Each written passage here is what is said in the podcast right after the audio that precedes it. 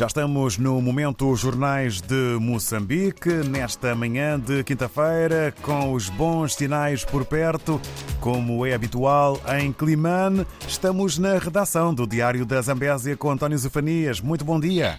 Bom dia, David Joshua. Bom dia, ouvintes da RDP África. De fato, é quinta-feira e esta é uma quinta-feira especial, também diga-se, porque o país vai parar hoje para uh, ouvir o anúncio dos resultados uh, das eleições autárquicas de 11 de outubro, uh, que a Comissão Nacional de Eleições vai, vai divulgar, digamos assim, às 15 horas em Maputo, os resultados eleitorais. E nós estamos atentos às várias incidências deste, desta cerimônia. Frisar que neste momento há várias contestações em torno das eleições, mas não é das eleições que o Diário da Zambésia vai falar agora, mas é que a, capa do diário hoje e a foto principal é que há uma guerra pelos brancos.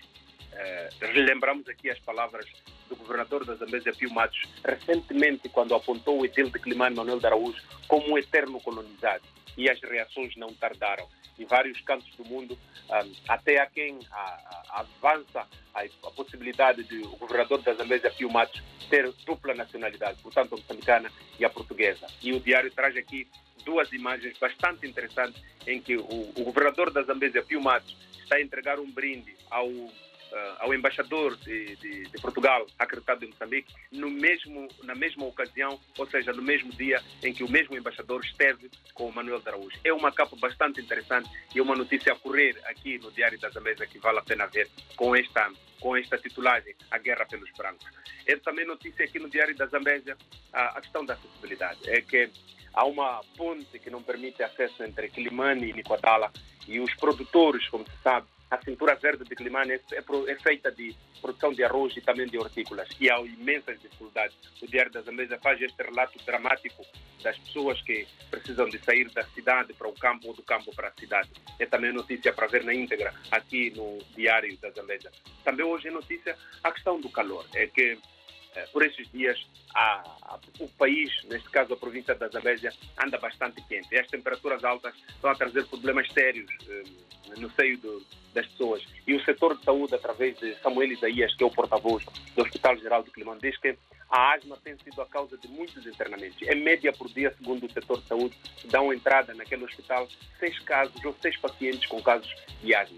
E há recomendações que o médico deixa para que as pessoas possam seguir como o uso da máscara, também abrir as janelas para arranjar uh, as casas, entre outros procedimentos que uh, vão, vale, a pena, vale a pena ter aqui no Diário da Zambésia. Também hoje a notícia que uh, a questão dos subsídios. A Zambésia tem sido campo de muitos subsídios. Isto preocupa quer a polícia, mas também a sociedade civil, para além do Ministério Público. Os dados um, ah, são de bradar os seus, que há muita gente a, a, procurar o suicídio como solução de um problema. O diálogo tem sido, uh, digamos, a causa deste, uh, a falta de diálogo é a causa destes suicídios que ocorrem um pouco pela, pela província de Zambésia. É notícia também aqui dizer que ontem foi arrombado o armazém, o armazém do STAE da cidade. Avançamos isso como notícia de última hora ontem, uh, ao final do dia, que os estrategas no arrombamento não mexeram no, nos cadeados principais. Partiram de um lado, puxaram a, a, a, digamos, a grade principal e voltaram a colocar com cimento e areia como se nada estivesse a acontecer. Mas, como se sabe, qualquer obra nota-se alguma irregularidade e é possível ver nas imagens que o Diário da Zambésia apareceu. Quinta-feira é, é, também um dia de, da, da, opinião preto no branco. E a questão é, que se coloca é que doença sofre o juiz? É que há muitos problemas com os juízes para decidirem os casos de ilícitos eleitorais.